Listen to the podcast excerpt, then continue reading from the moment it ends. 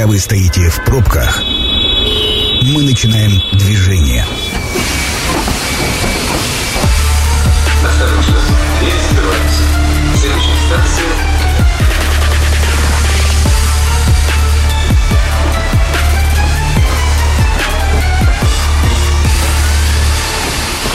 Метро.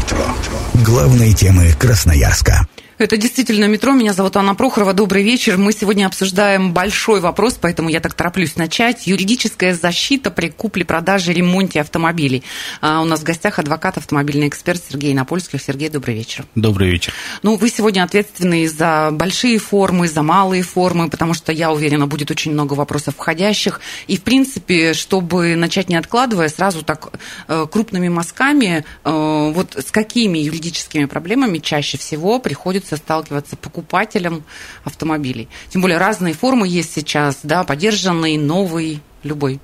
Ну, последнее время, с учетом всех событий, все-таки э, стали проблемы с покупкой БУ автомобилей, а, это с чем реально обращается, с какими проблемами. Раньше, буквально недавно, это были проблемы с дилерами покупки новых автомобилей, повышения цены, навязывания дополнительных услуг и так далее.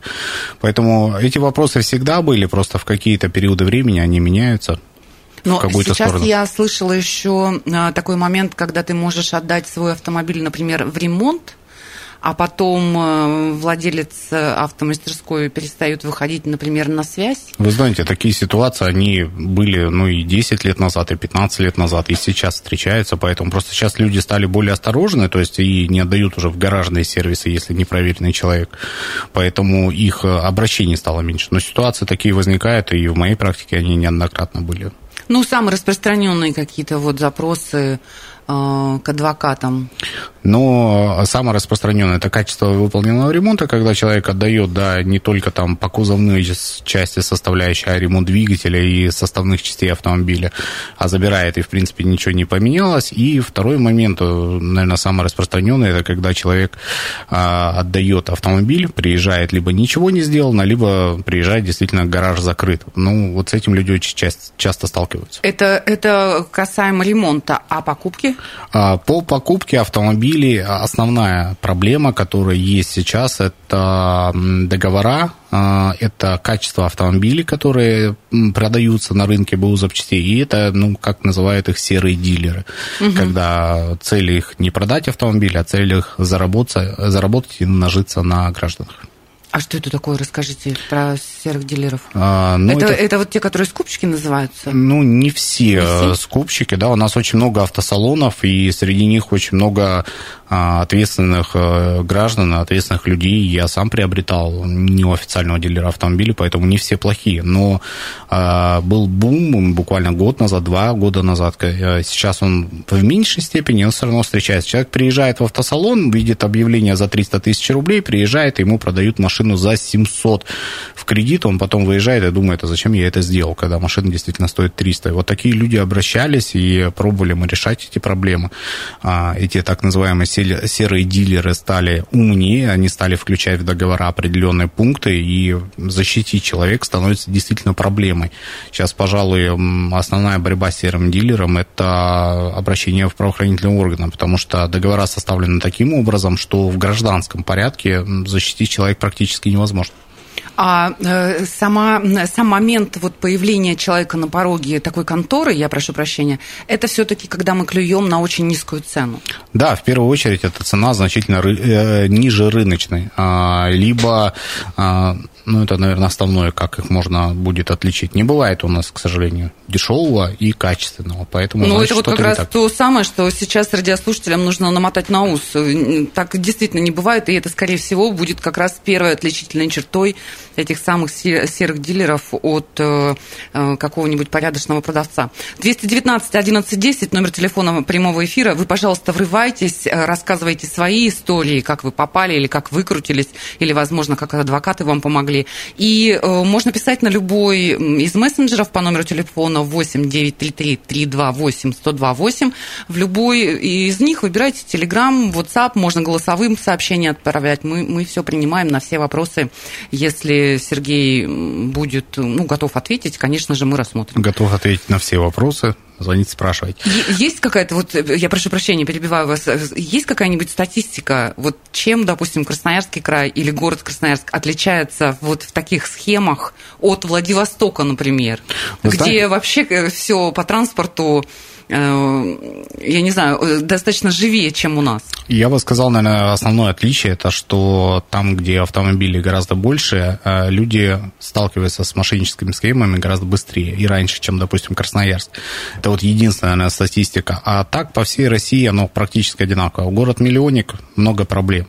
Из недавнего человека действительно пришел, вот я, наверное, самое удивительное, которое я видел, он купил автомобиль как раз у серого дилера, это было не в Красноярске, он брал его в Иркутске.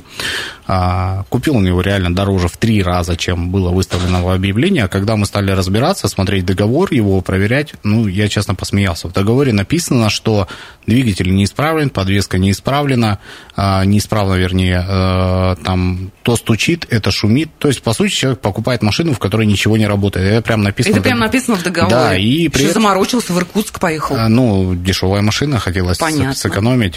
И такое ощущение, что специально, то есть раньше был обход какой? Человек покупает автомобиль, находит какой-то недостаток, и можно было расторгнуть этот договор и по суду все-таки получить. А тут смотришь договор, и у него он купил машину, которая не работает. И он при этом подписался, что он не имеет претензий к дилеру. Это было удивительно, наверное, такой факт. То есть второй момент, э, первый момент, который маячковый, это низкая цена. Второй момент маячковый, читайте договор. Обязательно. Ну и ну, всем уже, наверное, известно, увидели дешевую цену, но захотелось вам проверить автомобиль, приедьте, посмотрите.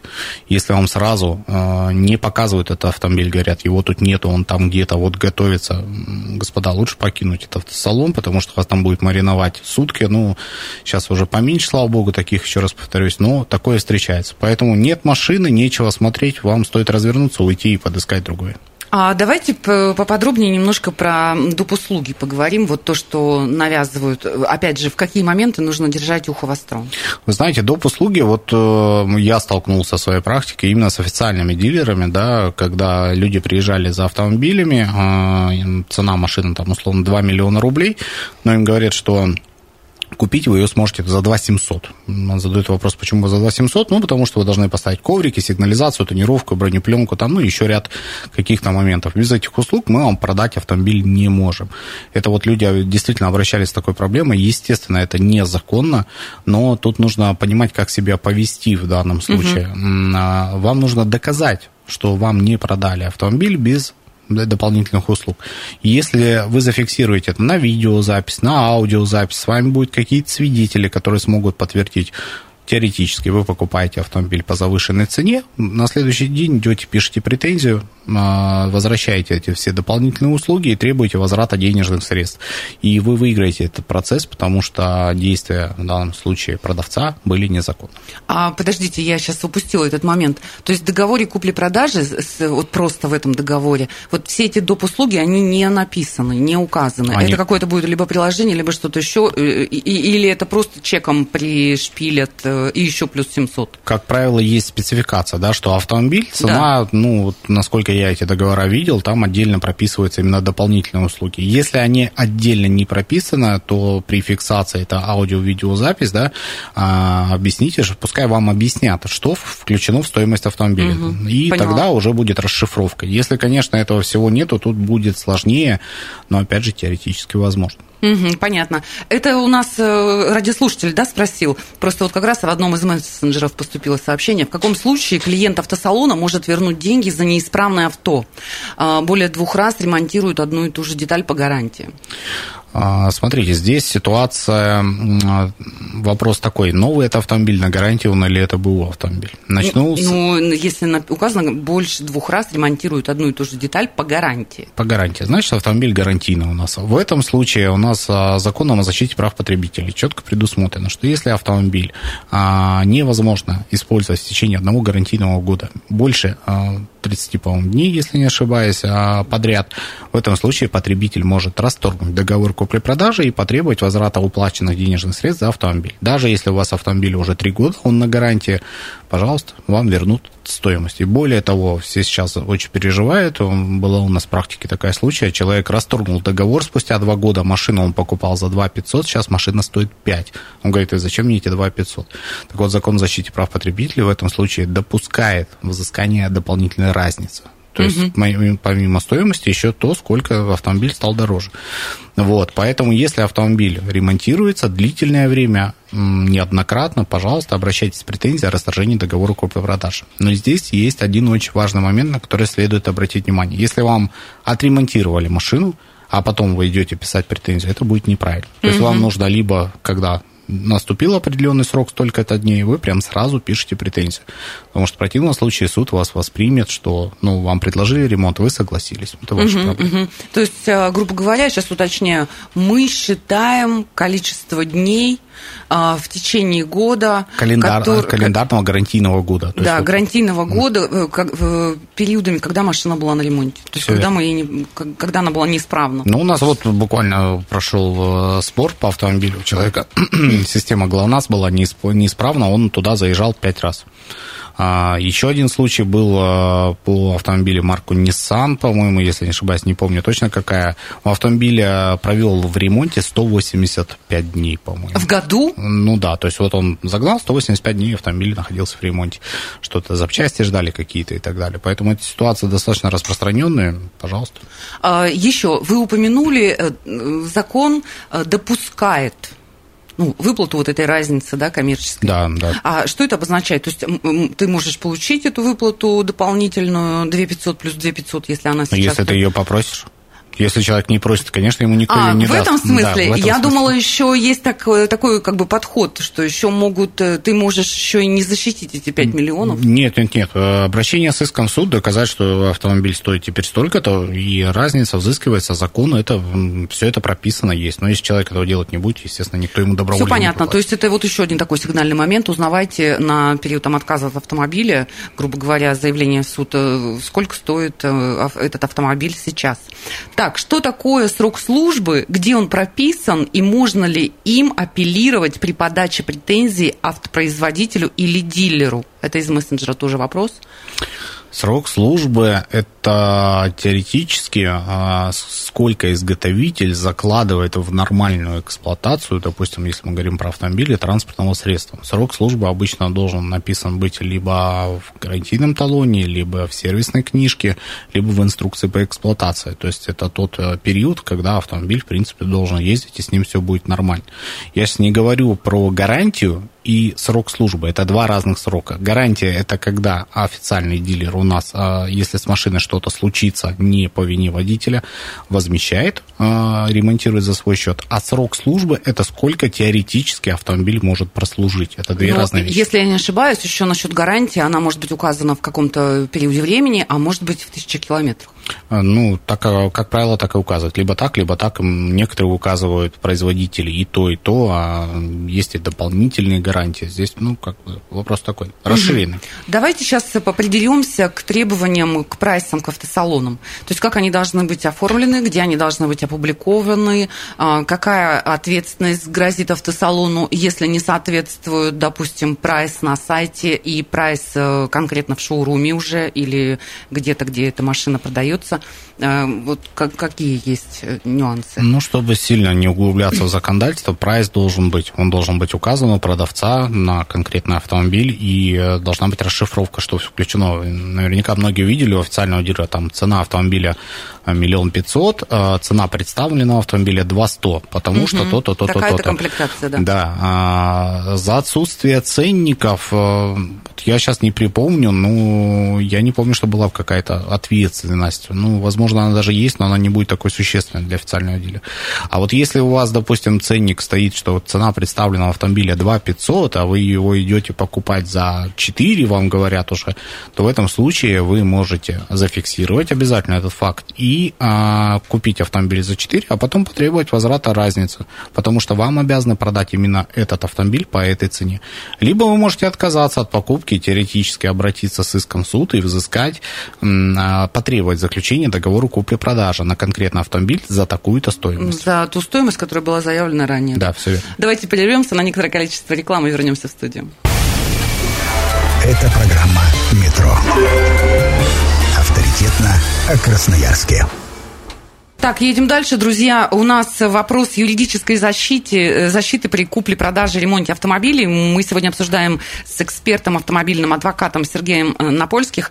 И пока мы как-то параллельно получилось, потому что мы получили этот вопрос в мессенджере, а мы с вами в рекламной паузе его обсудили. Как бы мой личный был интерес.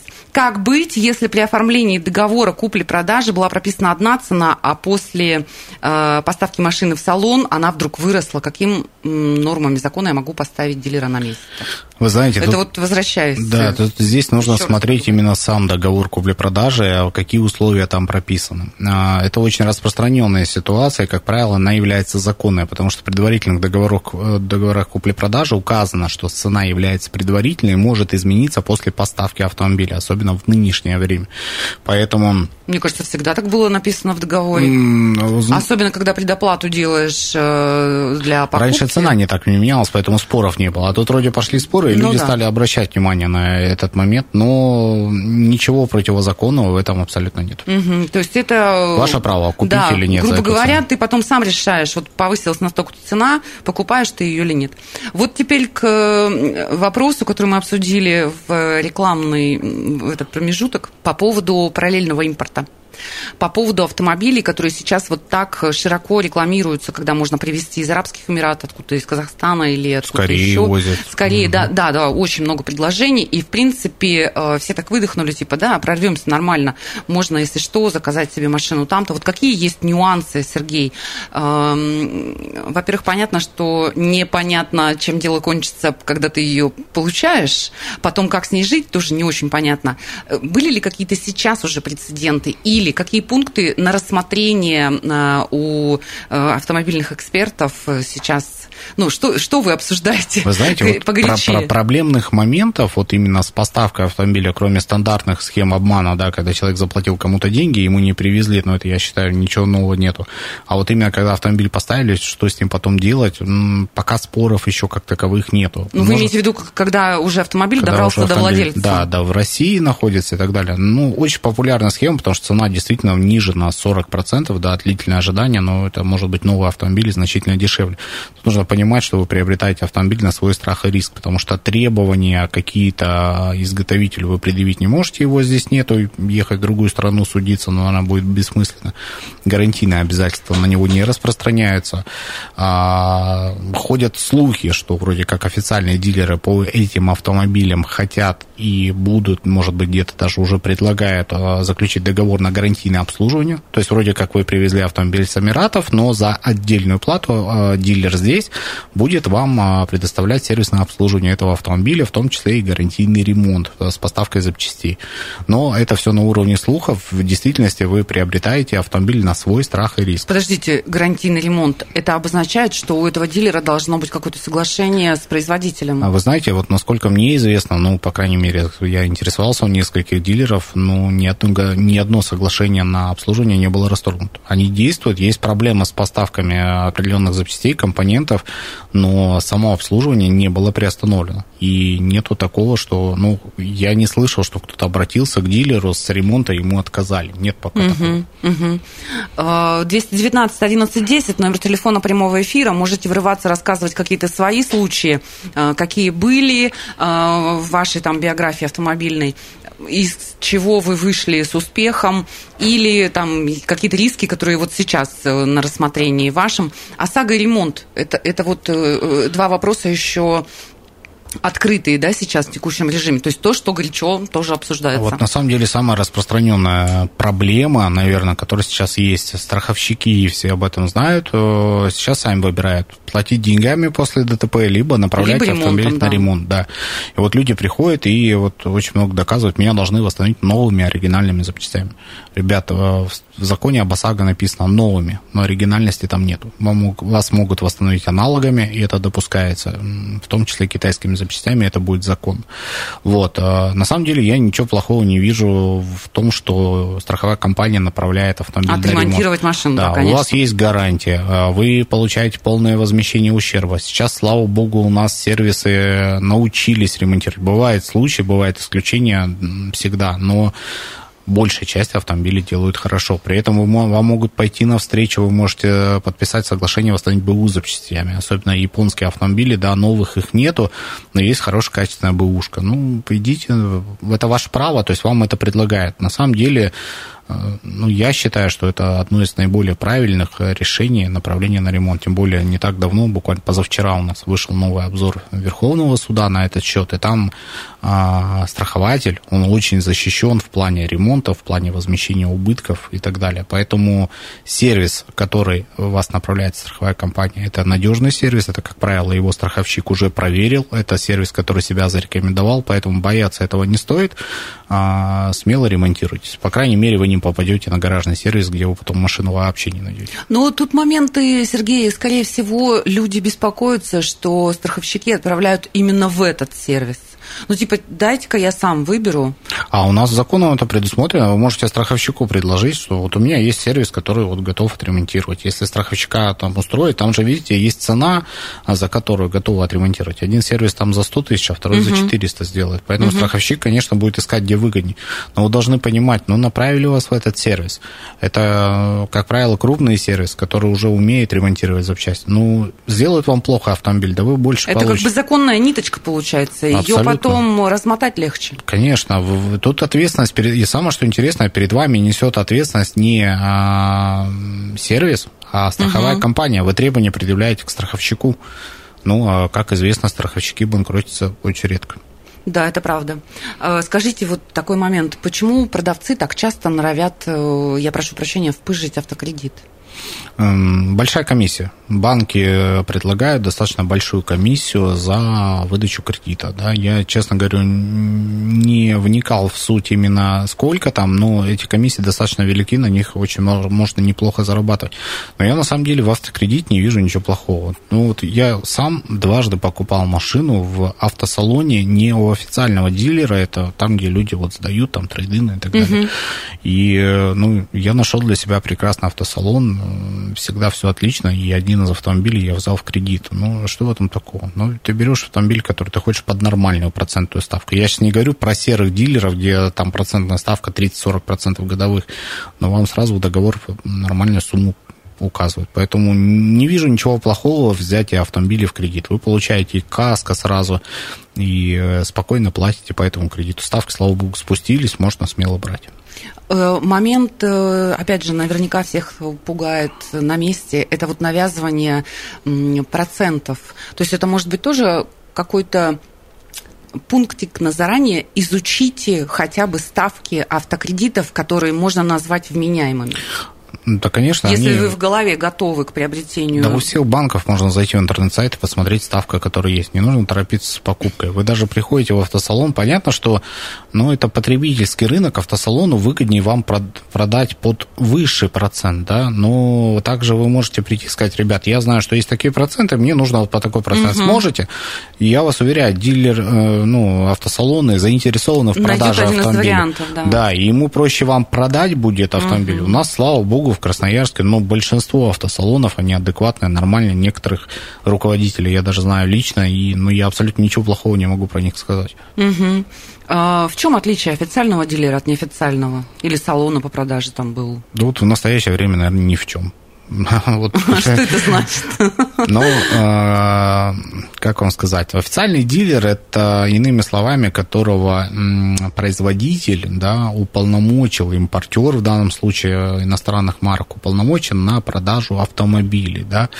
А, просто у этих э, официального дилера автомобили появлялись раньше. То есть а, буквально там, грубо говоря, несколько месяцев назад их можно было там купить раньше. Сейчас вы можете купить у, в обычном автосалоне абсолютно новый автомобиль, а, на который будет также распространяться гарантийные обязательства и так далее. Все это есть. Ну и э, в плане сервисного ремонта, да, если на автомобиле есть гарантия, а нужно смотреть, кто дал гарантию. Если это дал импортер, да, я говорю сейчас про, допустим, ну, Мерседес возьмем, да, то в этом случае, конечно, официальный дилер Mercedes является официальным дилером, он и будет уполномочен. Но если вы, допустим, покупаете э, машину в автосалоне, некоторые, не все автосалоны готовы предоставить вам свою гарантию. И в этом случае они вам точно так же будут ремонтировать автомобиль. Поэтому mm-hmm. принципиальная разница между официальным дилером и просто автосалоном, вот прям совсем, кроме ну, вот тех моментов, которые я сказал, я не вижу. А в чем фишка тогда быть официальным дилером? Сейчас вообще ни в чем. Да, ну почему? Видите, у нас же народ всегда доверяет как-то, вот это официальный дилер. У него купить, даже БУ автомобили идут, покупают к официальному дилеру, говорят, что у него надежный. Да? Ну, с чего вы взяли, что у него надежный? То же самое БУ автомобиль, точно такие же риски, как в обычном автосалоне. Если вы покупаете новый автомобиль, да, плюс официального дилера как раз заключается в том, что вам тут и гарантийное обслуживание дают, вы приобретаете, все у вас тут есть. Ну, все. Хорошо, тогда мы давайте размотаем эту тему. Ну, например, если я вдруг воспользовалась услугами автомобильного эксперта, который мне найдет автомобиль, который меня устраивает, э, допустим, автокредит по той ставке, которая меня устраивает, и порекомендует мне вот это место, и оно там официальный дилер, неофициальный дилер. Вот есть какие-то моменты э, вот в этой истории, за которые нужно волноваться. А почему именно вот это место он мне рекомендует, например? Ну, можно всегда спросить. Вот у нас люди, на самом деле, все даже, кто ко мне обращается уже потом с проблемами, я говорю, ребята, а чего вы сразу не спросили? Ну, неудобно, мы постеснялись. Спросите, почему это место, почему вы считаете хорошее, там, чем руководствуется. Ну, если вы обратились к автомобильному эксперту, ну, вы уже доверяете этому угу. человеку, но вы должны понимать, что ваш автомобильный эксперт вообще никакой ответственности перед вами нести не будет. Он вам оказал услуги по поиску автомобиля. Если вы увидите этот договор, там будет именно это. Он вам нашел, все, вы за это заплатили. А то, что там автомобиль плохой, с перебитыми номерами и так далее, ну, тот, извините, не застрахован никто. Серьезно? Абсолютно. То есть нельзя подать в суд на этого эксперта? А как вы потом будете доказывать, что эксперт вам сказал, что все хорошо? Ну, не знаю, мне кажется, это такой скользкий момент. Ну, действительно скользкий, но эксперт тоже не глупые люди, которые прекрасно понимают, какую ответственность они будут нести. Но поэтому... вы имеете в виду репутационное только? Ну, только репутационное, угу. и не более того, поэтому сегодня они появляются, а завтра не появляются, поэтому, конечно, лучше обратиться и проверить. Ну, я всегда рекомендую своим клиентам при приобретении автомобиля, и я, кстати, это показатель а, одного из моментов, как доверять автосалону. Попросите автомобиль на диагностику сторонний не сервис. Не там, а вот попросить сказать. Да, да, это, да, кстати, предоставьте, часто, довезите, да. все. Вот э, дважды покупал, мне дважды не отказали, наоборот, наставили. Ну, свозите, посмотрите сами. Да-да, бывает еще не только сторонний сервис, но, допустим, эксперт может рекомендовать даже к дилеру вот этого автомобиля свозить на экспертизу. Да, просто такие же специалисты сидят, которые рассмотрят, посмотрят и определят, что с автомобилем, да? да, что, что не так, и вы уже сами будете принимать решение, брать автомобиль этот или нет. А вот как эта история работает, если э, приобретается автомобиль на расстоянии? Ну, допустим, кто-то покупает автомобиль там в БУ в Москве. В Москве вот посоветовали какого-то автомобильного эксперта. Знаешь. Чего он там делает, э, куда он ходит. Может, у него там есть просто список автомобилей на горячей продаже, и он просто берет и вам рекомендует. Как это работает ну, вообще? Простите, Гарантии я, может, буду групп, но это тот же самый перекуп, который тупо едет и покупает автомобиль э, за вас. Да, вы ему там даете доверенность условно, или вообще без доверенности на ваше имя приобретает и так далее. Хорошо, если вы с этим человеком заключите договор. Вообще старайтесь все отношения оформляться в договоре в письменном виде. Даже если это будет на бумажке рукописный договор, поверьте, он вам поможет и вас защитит. И там вы прописываете все обязательства человека. Угу. Поэтому вот нет договора, соответственно, какую ответственность человек может нести? Я, Сергей, я еще тогда тоже в догоночку к этому же моменту, у нас так мало времени осталось.